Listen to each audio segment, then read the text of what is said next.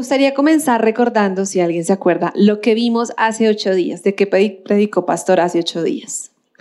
Pueden sacar sus apuntes. Cinco maneras de mejorar mis finanzas. ¿Y habló de qué?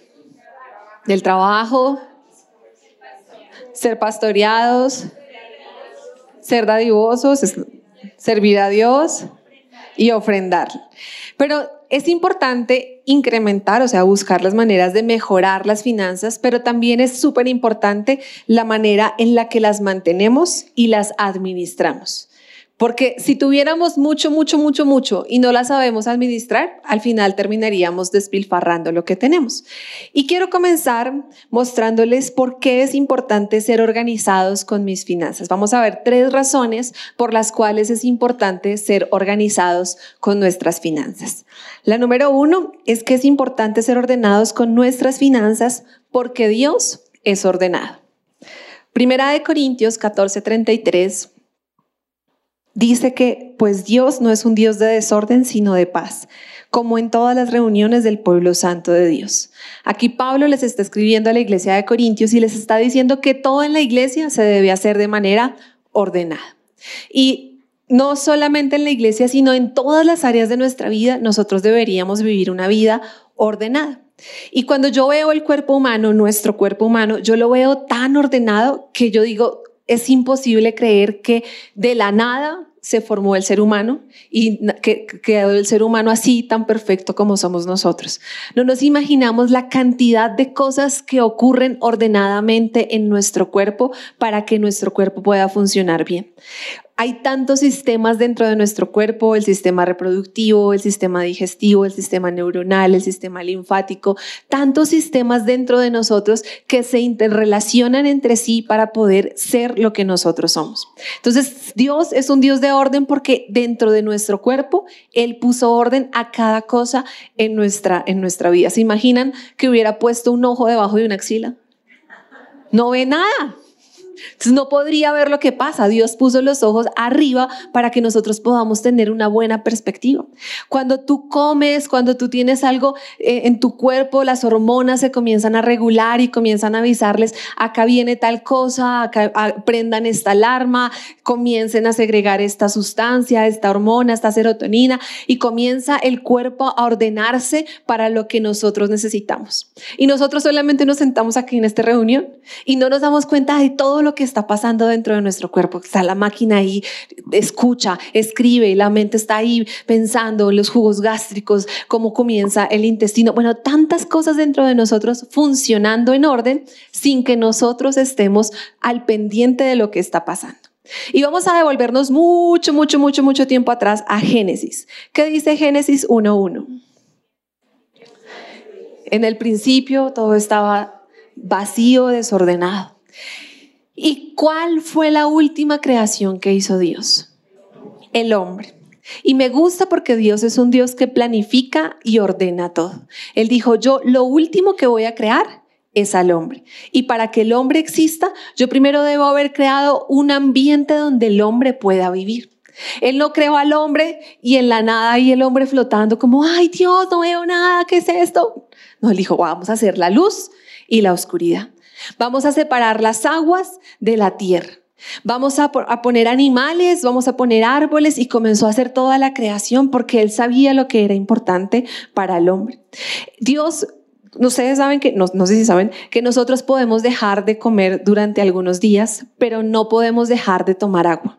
O sea, podemos mantenernos unos días de ayuno, pero debemos tomar agua porque el cuerpo humano está compuesto en la mayoría de agua y algunos agua y grasita, pero generalmente es agua. Y Dios planeó el agua antes de crear al hombre, porque él sabía que el hombre lo iba a necesitar. Entonces, el diseño de Dios desde Génesis me muestra que Él planeó todo para el, propósito final que era el hombre. Porque al final, en Génesis 1.26, dice que él, él le dio al hombre la orden de señorear y de administrar la creación. Y yo voy por la calle y yo miro el sol y yo no digo, uy, qué susto que se vaya a caer el sol.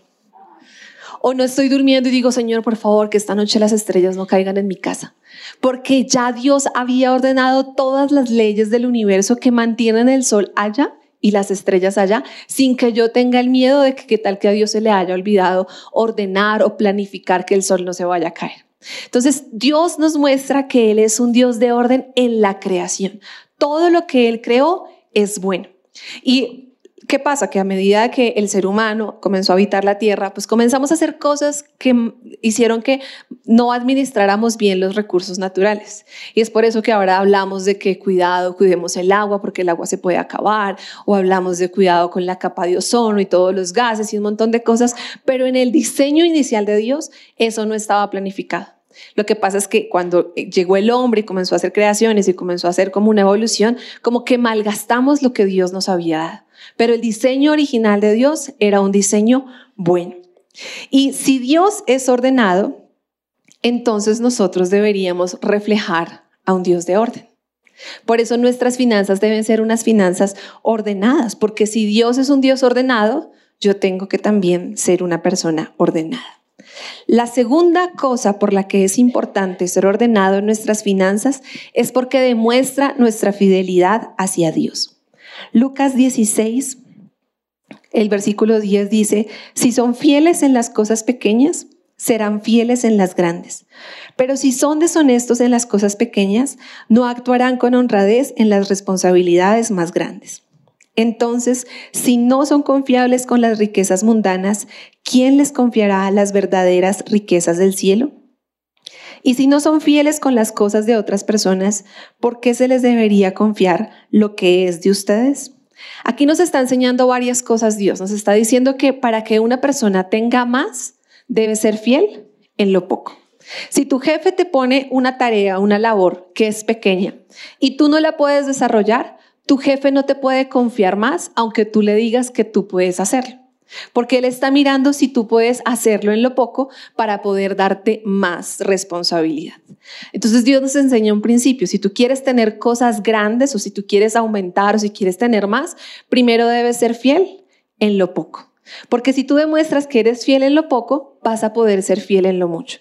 No podemos creer que si no somos fieles en lo poco, entonces cuando venga algo más grande lo voy a lograr, porque si no lo hicimos antes, ¿cuál sería la diferencia para hacerlo ahora? La segunda cosa que Jesús nos muestra en estos versículos es que si nosotros no somos confiables con las riquezas terrenales, con las riquezas mundanas, mundanas si dice, ¿cómo podremos ser buenos administradores de las verdaderas riquezas del cielo? Si tú no puedes administrar lo que es tangible para ti, ¿cómo puedes administrar lo que es intangible?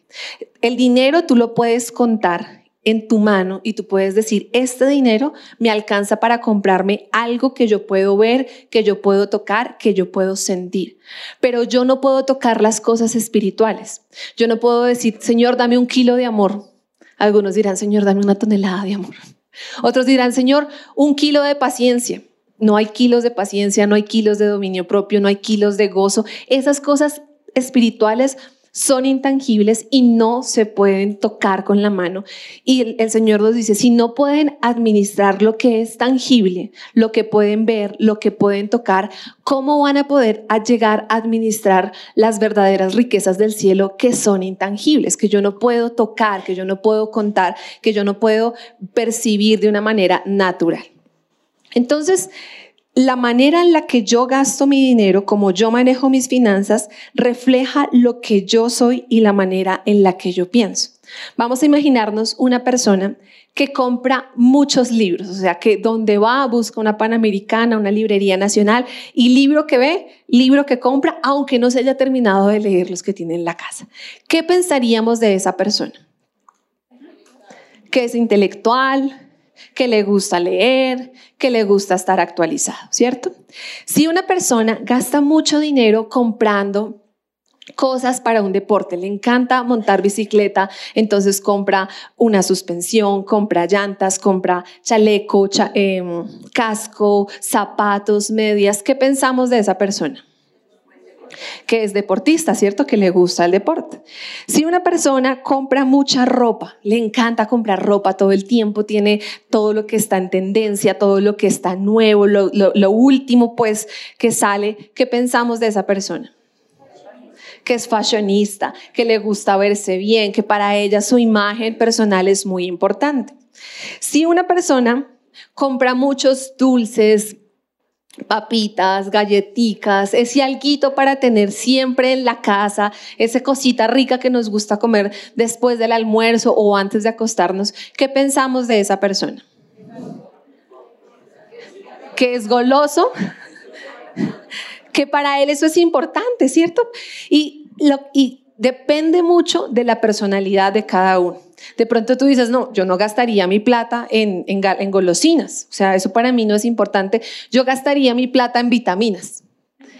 Otro diría, no, para mí las golosinas son súper importantes porque es que es ese alguito, es ese dulcecito que yo necesito. Esa hambre que es específica, ¿han tenido hambre específica? Esa hambre que es específica, para mí sí es muy importante comprar eso para mi casa. Entonces, lo que es importante para ti puede que no sea importante para mí. Y lo que es importante para mí puede que no sea tan importante para ti. Por eso las finanzas nos muestran lo que hay en nuestro corazón porque lo que hay en nuestro corazón me hace que yo gaste en diferentes cosas a las otras personas. Entonces nosotros usamos nuestro dinero en aquello que nos interesa y aquello que amamos y que creemos que es importante para nosotros. Entonces, cuando yo comienzo a tomar decisiones económicas, estoy mostrando lo que hay en mi interior. Eso refleja nuestro carácter. El problema del dinero es que nos, nos vuelve sin querer autosuficientes y nos hace no ser dependientes de Dios cuando tenemos dinero. Y les voy a mostrar un ejemplo. Cuando tienes dinero y vas a un restaurante, pero tienes plata, o sea, estás luqueado, tú vas y tú miras el plato que más te gusta, el que te gusta, el que te fascina. Tú no miras el precio, tú miras el plato que te gusta. Pero si tú vas al restaurante y estás como en esos días difíciles económicamente, tú no miras el plato, tú miras el precio. Y tú dices, ah, con una entrada está bien por mí, pero es que eso es muy pequeño, dice el mesero, eso es una porción pequeña. No, no se preocupes que yo comí algo antes de venir, con una alita es suficiente. Entonces, si yo tengo dinero suficiente, yo no me preocupo. Yo tengo como una... Eh, soy autosuficiente. Entonces, yo no le voy a decir a Dios como, Dios me pagaron la quincena, no te necesito este mes porque estoy luqueado. Ninguno aquí haría eso. Pero nuestra intención del corazón a veces sí le muestra a Dios que nos volvemos independientes de Él. Decimos, ay Señor, tenemos dinero, muchas gracias, estamos súper bien, me puedo comprar lo que yo quiera, gasto en lo que yo quiera, estoy tranquilo. Y eso es lo que hace el dinero, que nos engolosinemos con Él y dejemos a un lado al Señor. Y yo sé que ninguno lo hacemos conscientemente, o sea, ninguno rechazamos al Señor y le decimos, ay Señor, no te necesitamos, pero la manera en la que yo invierto mi dinero, la manera en la que yo tomo mis decisiones financieras, a veces me están mostrando que estoy dejando al Señor de lado. Por eso es tan importante hablar acerca del dinero y por eso es que la Biblia habla acerca del dinero tantas veces, porque es como un Dios que quiere competir con nuestro Dios, porque nos da autosuficiencia. Eh, Andrés Panasiuk dijo esta frase, la forma como gastamos el dinero está íntimamente ligada a la forma en la que tomamos decisiones en la vida, a la vez que ésta está íntimamente ligado a nuestra escala de valores, lo que es fruto directo de nuestro carácter. Entonces, lo que yo gasto externamente está reflejando lo que hay internamente en mi corazón. Y la tercera razón por la que es importante ser ordenado en nuestras finanzas es porque somos administradores y los administradores deben rendir cuentas. Todos hemos aprendido que nada de lo que tenemos nos pertenece, todo le pertenece al Señor. Amén. Y somos administradores. Pero un administrador está allí para rendir cuentas. No es como que tú estás ahí, eres el administrador y ya no pasa nada, sino que cuando llegue el dueño del local, Tú tienes que responderle por el trabajo que tú hiciste como administrador. Entonces vamos a imaginarnos que hoy vamos a contratar a un administrador de un restaurante. Su función es ir a palo quemado muy temprano a comprar todo lo que necesite para hacer el almuerzo más delicioso, que vendamos almuerzo y al final del día tengamos una utilidad. ¿Listo? Para eso contratamos al administrador. El administrador dice, perfecto, yo no tengo problema con ir a palo quemado, yo hago el menú, yo estoy ahí pendiente que todos los cocineros y todo salga bien.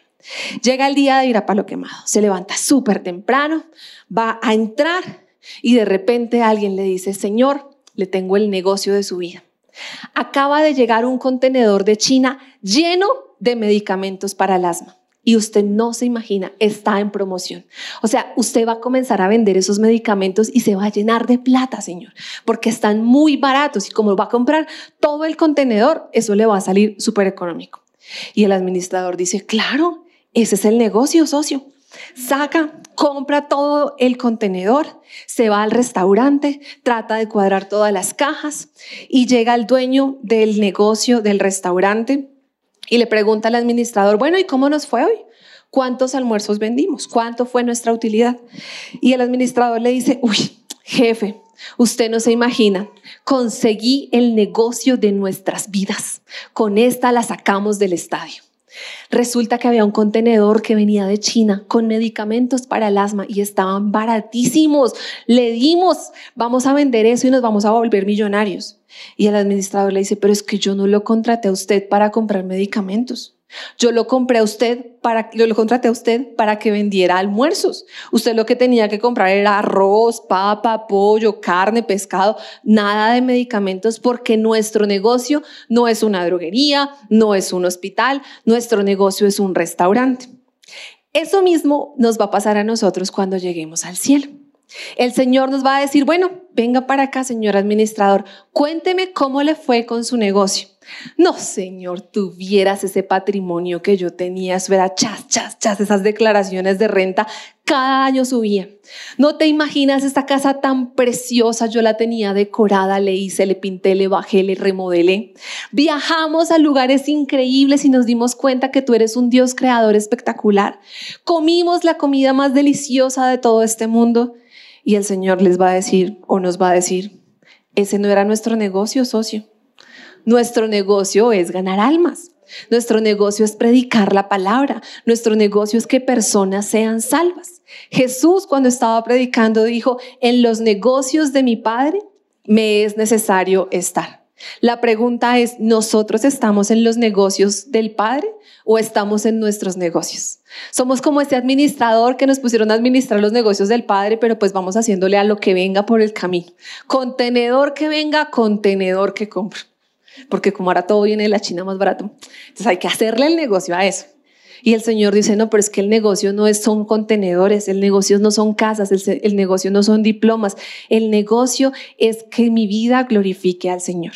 Entonces yo voy a rendir cuentas y si yo voy a rendir cuentas, yo necesito poderme presentar bien delante del Señor. Que cuando yo llegue diga, buen siervo fiel, en lo poco fuiste fiel, en lo mucho te pondré, entra en el gozo de tu Señor. Pero a veces no somos tan fieles en las cosas pequeñas. Y para poder aprender a organizar nuestras finanzas y tener control sobre ellas, sobre lo que el Señor nos ha dado, para administrarlas bien de lo que Él nos ha dado, hay una palabra que nos ayuda mucho a organizar y se llama presupuesto. Y es una palabra que no a todo el mundo le gusta. Y cuando escuchan presupuesto es como, ah, ¿En serio va a hablar de eso tan aburrido en esta mañana? Entonces, como es una palabra que no es tan chévere para algunos, la cambié y le vamos a llamar pix supuesto. Por eso traje estas pizzas. Porque hacer un presupuesto es como tener una pizza. Entonces, si no nos gusta la palabra presupuesto, le vamos a poner pix supuesto porque todo lo que se traduzca en comida es rico y bueno. Entonces, así nos vamos a poder entrenar mejor para ver cómo estamos administrando lo que ya Dios nos ha dado. Tres cosas importantes para hacer una pizza. La primera, el tamaño de la pizza. Hay pizzas personales como esta, hay pizzas medianas, hay pizzas más grandes que no las traje, que son las familiares o las extrafamiliares. Entonces, lo primero que yo tengo que mirar es cuál es el tamaño de mi pizza. Lo segundo, ¿cuántas porciones voy a repartir de esa pizza? Imagínense que ustedes tienen muchos invitados a su casa y van a hacer tarde de películas y van a comer pizza. Entonces necesitamos saber cuántos invitados van a venir para saber la, la pizza que yo tengo, en cuántas porciones debo partirlas. Y tercero, vamos a mirar al final de la fiesta si nos sobra pizza o si nos hizo falta pizza. Porque si nos hizo falta pizza, eso es terrible. Porque uno cómo hace con los invitados para darle una porción más pequeña que al otro. O cuando ya se acabó todo y la pizza, ay, la pizza así como mordida, ay, qué pena, disculpe, no me alcanzó. No, entonces toca planificar bien lo que le vamos a dar a los invitados. Hacer un presupuesto no es difícil. La gente dice como, ay, no, es súper difícil hacer un presupuesto. A mí las matemáticas nunca me entraron, yo no sé de eso. ¿Saben sumar? ¿Saben restar? Saben hacer un presupuesto. Son las únicas dos operaciones matemáticas que necesitamos, suma y resta. Y ya con eso vamos a poder hacer un presupuesto. ¿Por qué estamos hablando de presupuesto? Porque vimos la importancia de ser organizados con nuestras finanzas. Y la manera en la que yo puedo ser organizado con mis finanzas es a través de un presupuesto real, no un presupuesto imaginario, yo creo que yo gano, yo creo que yo gasto, no, es poder sentarnos y hacerlos porque no funciona el yo creo y yo pienso para hacer un presupuesto. Tienes que sentarte y escribirlo porque el conocimiento es poder. Cuando tú hagas tu presupuesto, tú te vas a dar cuenta que también están tus finanzas. Vamos a leer Proverbios 27, el versículo 23 dice, mantente al tanto del estado de tus rebaños y entrégate de lleno al cuidado de tus ganados, porque las riquezas no durarán para siempre y tal vez la corona no pase a la próxima generación. Cuando se haya cosechado el heno y aparezca la nueva cosecha y se recojan las hierbas de los montes, tus ovejas proveerán lana para vestirte y tus cabras servirán para comprar un campo. Y tendrás suficiente leche de cabra para ti, para tu familia y para tus criados. ¿Cuántos tienen rebaños en sus casas? Ninguno, ¿cierto? ¿Sí? Uy, no, pero después se arrepintió. ¿Cuántos tienen cuentas bancarias? Casi todos, ¿cierto? Yo creo que la mayoría. Entonces vamos a cambiar ese versículo y vamos a decir, mantente al tanto de tu cuenta bancaria. Porque a veces nos pagan y comenzamos, chas, chas, chas, gastamos y no sabemos en lo que gastamos. El mejor ejemplo es un billete de 50 mil. Tú coges un billete de 50 mil, vas y compras lo del almuerzo, te cobraron, ¿cuánto te cobraron? Eh, como 15 mil, 12 mil, no, no, no sé bien, pero menos de 20 porque me dieron como 30 y algo de vueltas. Entonces ahí ya se toda la platica porque no sabemos dónde se fue. Pasamos a la panadería y compramos el pan. Entonces el pan está caliente, siempre compramos 2 mil, pero hoy vamos a comprar 5 mil porque está caliente el pan. Vamos a comprar, como está haciendo frío, almohábana. ¿Y qué le pega a la almohábana? Un chocolate. Pero chocolate sin queso no aguanta. Entonces vamos a hacer todo el combo. ¿Cuánto sobró de esas dos, de esas dos, eh, de esos dos, dos vueltas que hicimos? Del... No, claro que sí, hay que ser buenos administradores. Nos sobró algo. ¿Cuánto? No sabemos. Entonces nos lo echamos en el bolsillo. Y se nos olvidó que había una vez un billete de 50 en nuestras manos. Después, después, después, metemos las manos al bolsillo días después y aparece plata y es como, ¡Ah! ¡ay! ¿Cuántos han alegrado de encontrarse un billete? No importa de qué valor sea. Bueno, claro que entre más grande sea, más alegría produce. Pero no importa el valor, uno se alegra. Y ahí uno se da cuenta que uno no tiene control de sus finanzas. Porque si ese billete de 50 fuera tan importante, yo sabría en qué me lo habría gastado y había guardado esas vuelticas porque esas vuelticas son importantes. Pero a veces gastamos y gastamos y no sabemos en qué gastamos. Entonces dice, mantente al tanto de tu cuenta bancaria. Dice, y entrégate de lleno al cuidado de tus ganados. Ahora, no es que uno no esté obsesionado y entonces voy a obsesionarme con, con llevar el control. No, sino que hace parte de una buena administración. No puedes hacer un presupuesto si no, si no te mantienes al tanto. O sea, el presupuesto del 2021 en enero del 2021, sí, no nos va a funcionar para enero del 2022. ¿Cuántos saben eso? Uno todo feliz, ay, subieron el salario mínimo. ¡Uh! Y después sube la tasa de inflación. ¡uh! o sea, cambió el grito de alegría por grito de miedo. Porque la economía va cambiando, la economía no es lineal, o sea, lineal así, sino que es cíclico, o sea, es como un péndulo, sube, baja, sube, baja, y mi presupuesto no puede ser una línea recta todo el tiempo porque van a haber momentos en los que tenga ingresos buenos, como cuando, como en diciembre, cuando llega la prima. Y pueden haber momentos difíciles después de que uno ya pasó Navidad, año escolar y el pobre febrero llega como, llegamos, lo logramos. Entonces hay días, hay meses muy buenos y hay otros meses donde nuestros gastos son más. O cuando se le junta a uno el seguro del carro, el SOAT, la técnico mecánica y uno, ay, qué dolor, Dios mío. Entonces hay, no puede ser algo lineal, tiene que ser algo que se va revisando constantemente, por eso hay que entregarse de lleno. Y, ahí comienza a contar cómo, hace el dinero para producir, está mirando cuánto tiene y luego va a mirar cómo lo vende para comprar un terreno. Entonces, básicamente, esto es como un versículo del presupuesto, de lo que es el presupuesto.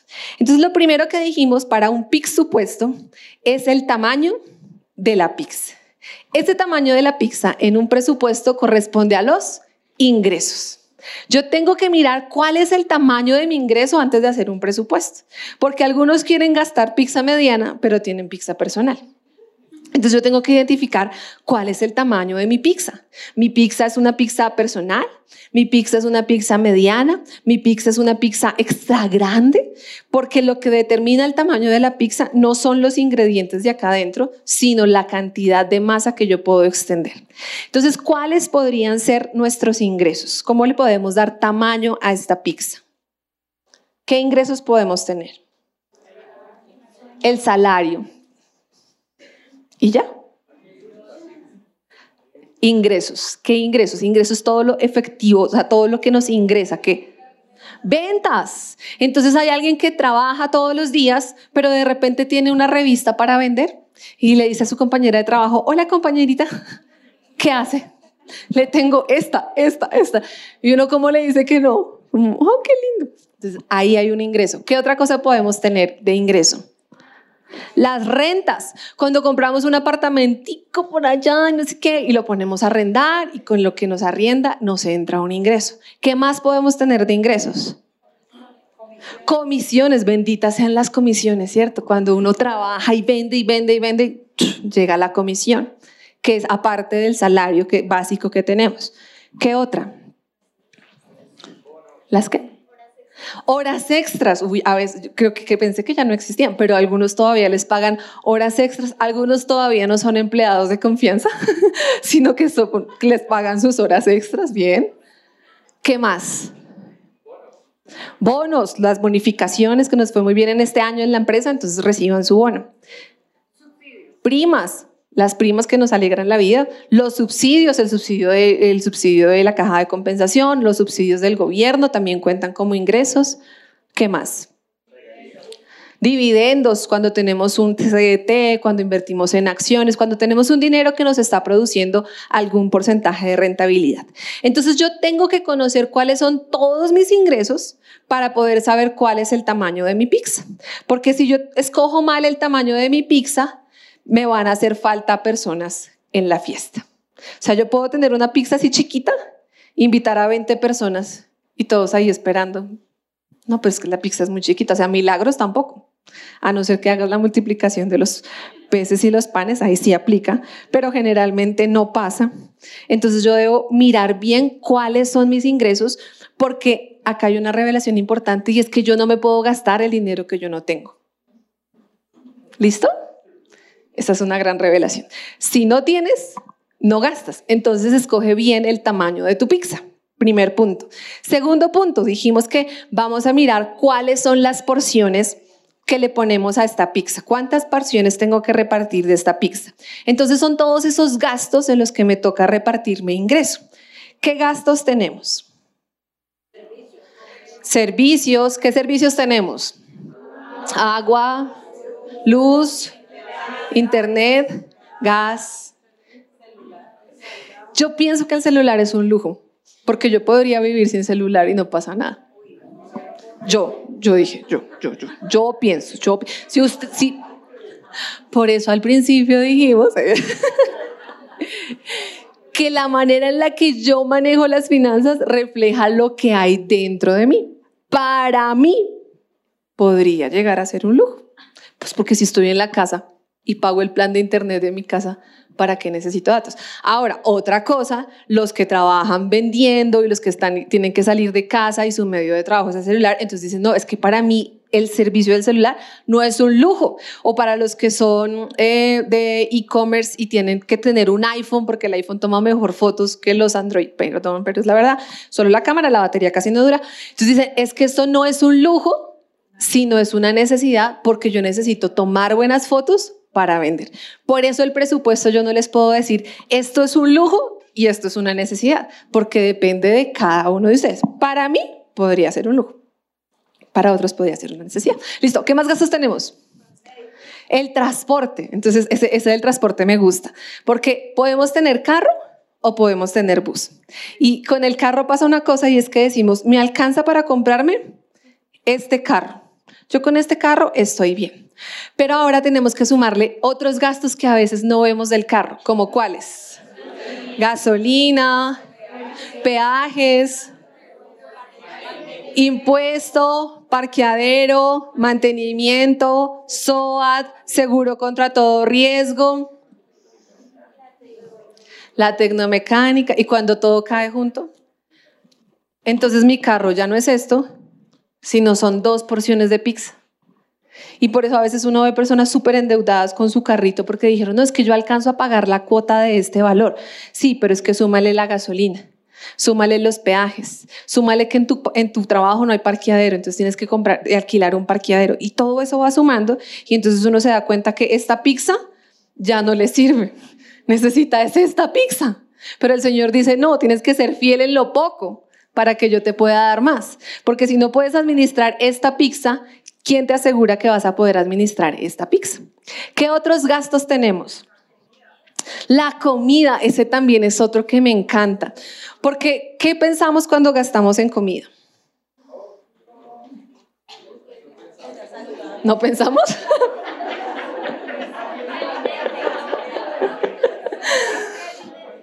Pensamos en el mercado que vamos a hacer y comenzamos a echar arrocito, granitos, azúcar, sal, pensamos en ese mercado. Pero hay otras dos cosas que consumimos que no somos tan conscientes de esos gastos y es las salidas a comer. Y uno dice, no, yo, yo casi no salgo. A uno le pregunto, ¿usted casi? No, yo casi no salgo a comer. Pero resulta que el presupuesto, ¿se acuerdan que no es de lo que yo creo y yo supongo? Sino que toca mirar el extracto. Ah, es que acá cumplió mi primo nos tocó salir a comer. Ay, mi esposa dijo que no la sacaba, tocó sacarla a comer.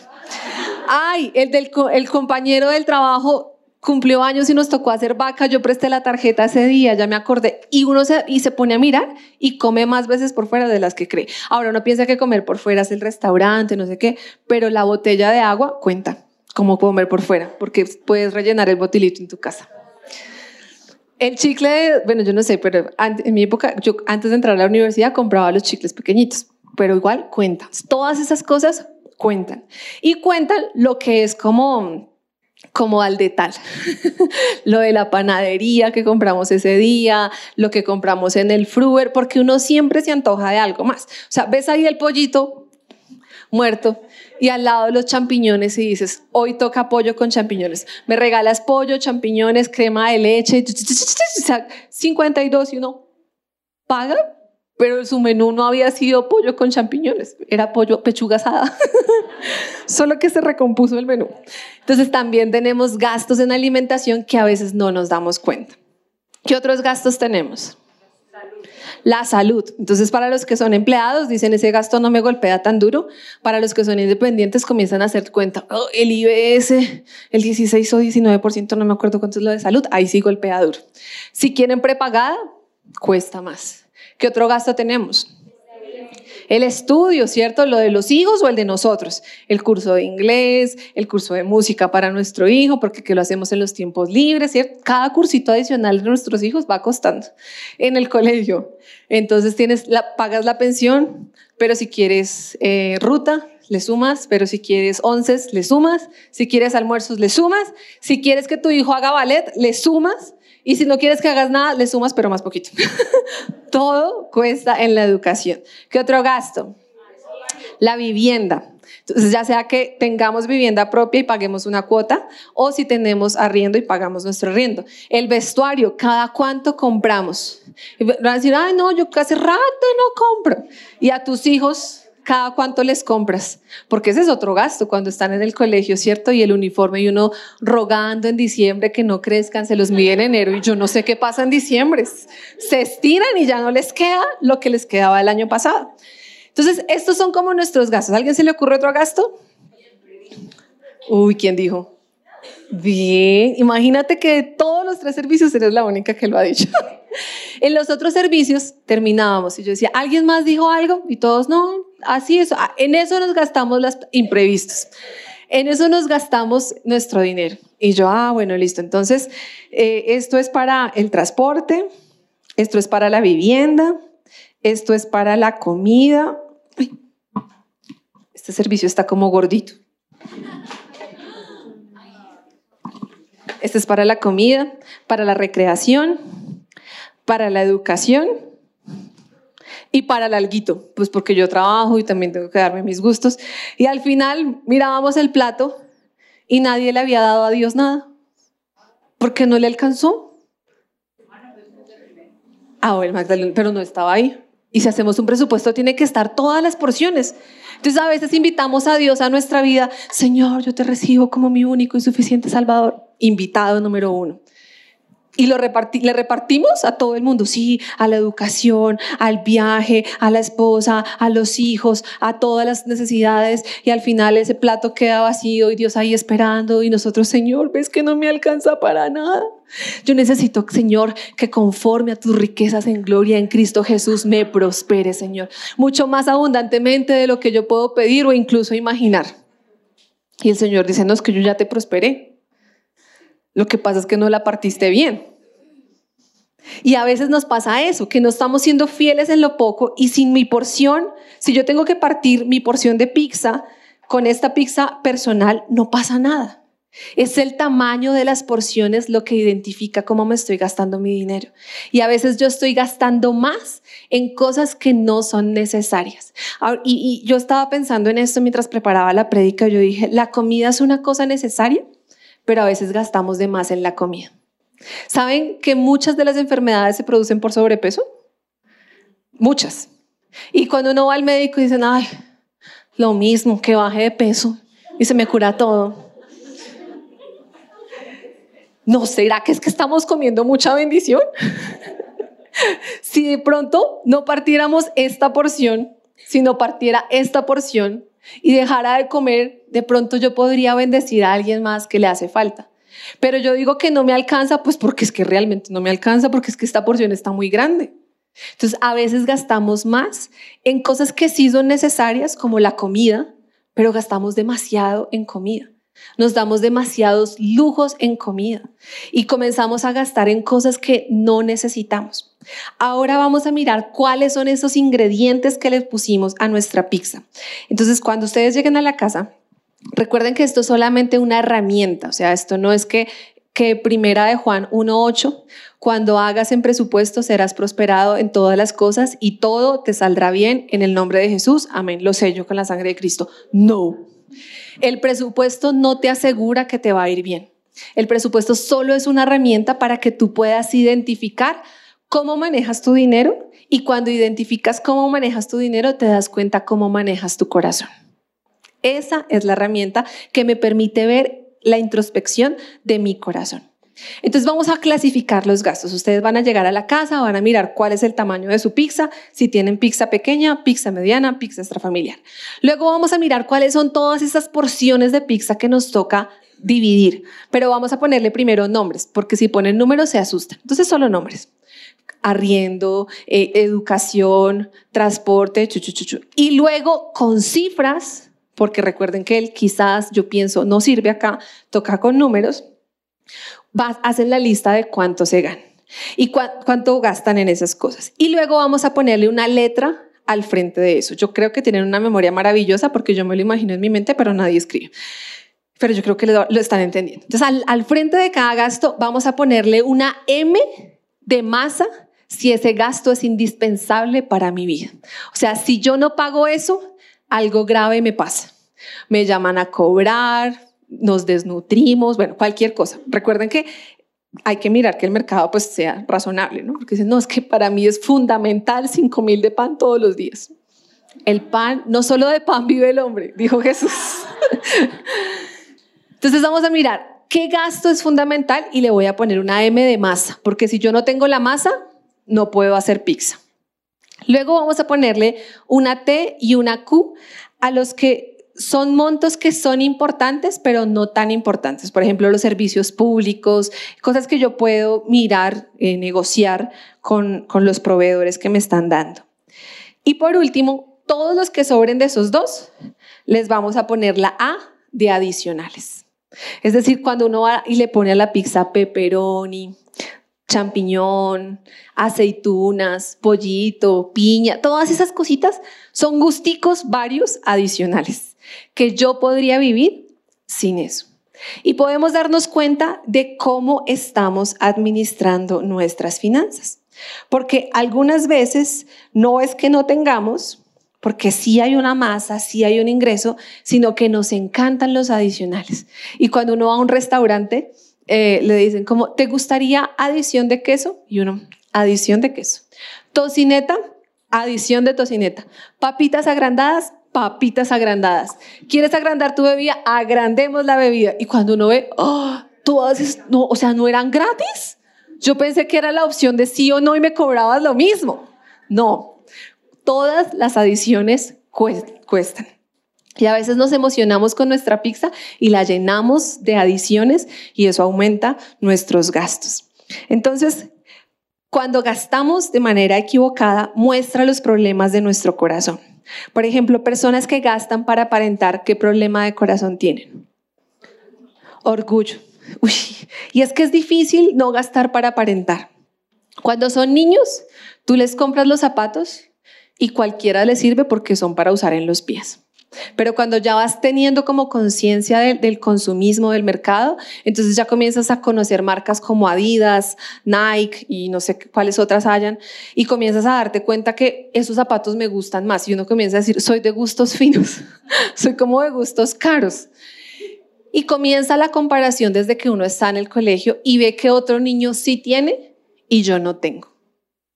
Y no es malo, porque esa es la condición del hombre fijarse en lo que el otro tiene y yo no tengo. Y me cuesta y me toca esforzarme para comprarme ese celular a 20 cuotas, pues no es tu celular, hijo.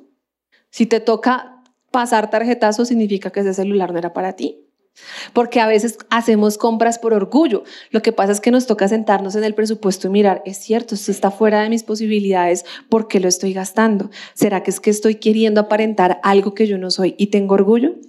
Cuando las personas compran, aunque no necesitan por impulso, ¿qué podría mostrar? Aunque lo puedan comprar, ¿qué podría mostrar eso en nuestro corazón?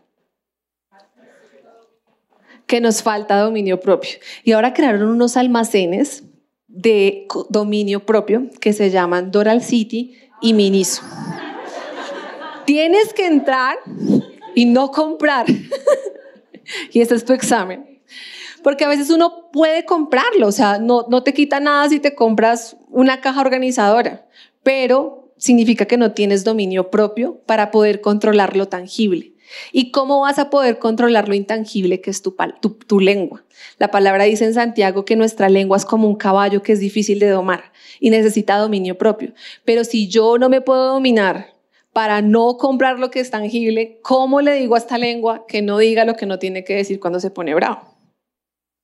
Entonces, si ven que el dinero muestra lo que hay en el corazón, cuando quiero comprar más y más y más y nada me satisface. Porque yo sé que hay personas que tienen un nivel económico estable, o sea que como están, están bien, que no necesitarías más riquezas, que no necesitarías ganar más dinero, porque como estás, estás bien. Pero siempre queremos ganar más, siempre. Y mi pregunta es, ¿Hasta cuándo yo digo es suficiente?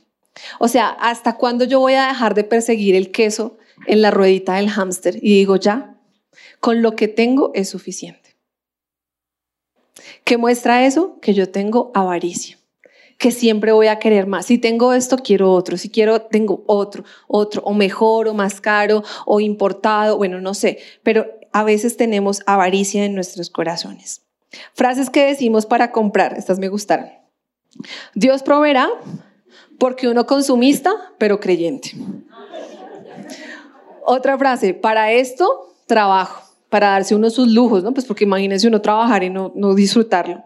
Es solo un antojito y ya, porque si lo pones en disminutivo suena que no es tan grave. La plata es mía. Y la última, hagámosle que está en promoción, después veo cómo pago. Todas esas cosas nos muestran qué tal está nuestra repartición de nuestro PIC supuesto. Y cuando yo puedo conocer el estado de mi rebaño, el estado de mi, de mi cuenta bancaria, yo voy a poder, mi poder cuidar mi corazón para que mi corazón no se envanezca con las riquezas, para que el objetivo de mi vida no sea solamente trabajar, trabajar y trabajar, sino que yo pueda aprender a disfrutar lo que realmente es importante para Dios. Y cuando yo puedo darle importancia, lo verdaderamente importante, comienzo a priorizar, digamos, el las personas antes del dinero. Comienzo a priorizar mi llamado antes de ganarme más. Y la buena administración de los recursos puede ser el medio que Dios use para traer crecimiento económico. Recuerden que el presupuesto no es la varita mágica, es solamente una herramienta que nos diagnostica cómo estamos. Pero si yo entiendo eh, cómo están mis finanzas y puedo determinar cómo está mi corazón, yo voy a poder alinearme más a la voluntad de Dios, sujetarme más al, al, plan de Dios sobre mi vida. Y Dios es bueno porque no trae condenación. O sea, yo creo que todos dijimos como, uy, sí, ahí a veces me gasto la plata en lo que no debo.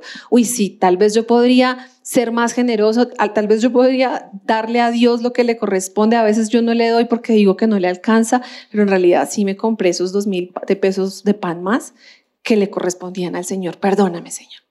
Pero no hay condenación, porque el Señor nos invita a hacer esta, esta, este pic supuesto para que entendamos y podamos ver con cifras y con hechos si de verdad Dios es lo más importante o si de pronto en ocasiones el dinero comienza a hacerse el Dios de nuestras vidas, comienza a ser más importante que Dios y yo no le doy la prioridad a Él. Y para terminar, quiero contarles dos cosas que me pasó eh, esta semana, la semana, bueno, que me pasó hace poco. Estaba en uno de esas semanas de preocupación. ¿Han tenido semanas de preocupación? Entonces yo estaba orando, yo, Señor, estoy súper preocupada y ya no quiero estar más preocupada. Ayúdame a mi preocupación porque estoy muy preocupada.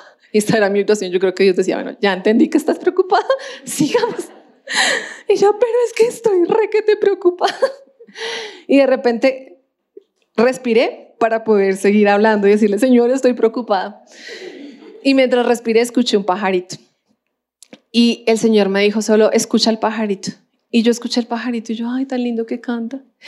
Y rápidamente me acordé de Mateo 6, que decía, ¿por qué se preocupan si las aves no se preocupan por lo que van a comer? Ni las flores se preocupan por lo que van a vestir. Y yo, qué manera tan increíble de decirme que simplemente es no preocuparse. Señor, estoy preocupada. No te preocupes. Eso es simple. Porque si yo puedo cuidar a ese pajarito que tú ni siquiera lo ves ni sabes cómo es, cuánto no estaré cuidando de ti. Y otra cosa que me pasó, que también fue súper importante, fue que amo las matas, pero las mato a veces sin querer. estoy tratando, en serio, en serio, estoy tratando, pero a veces no lo logro, se me mueren. Y hay una en mi habitación que es todera, porque van haciendo y a veces se me muere. Y yo, ay, no le eché agua. Le echo agua. Y esta semana me di cuenta que había nacido de un tallito dos hojitas chiquiticas y yo no las veía porque estaban naciendo por detrás de lo que yo podía ver, pero cuando le fui a echar agua me di cuenta que había nacido un nuevo tallito de la planta. Y cuando lo vi, el Señor me dijo como por dentro de mí, me dijo, si yo pude cuidar a esa planta en la misma habitación donde tú duermes, ¿cómo no te voy a poder cuidar a ti? Si tú ni siquiera estabas pensando, ojalá que le salga una plantica más, ojalá que no se me muera, porque no, realmente no estaba pensando en eso.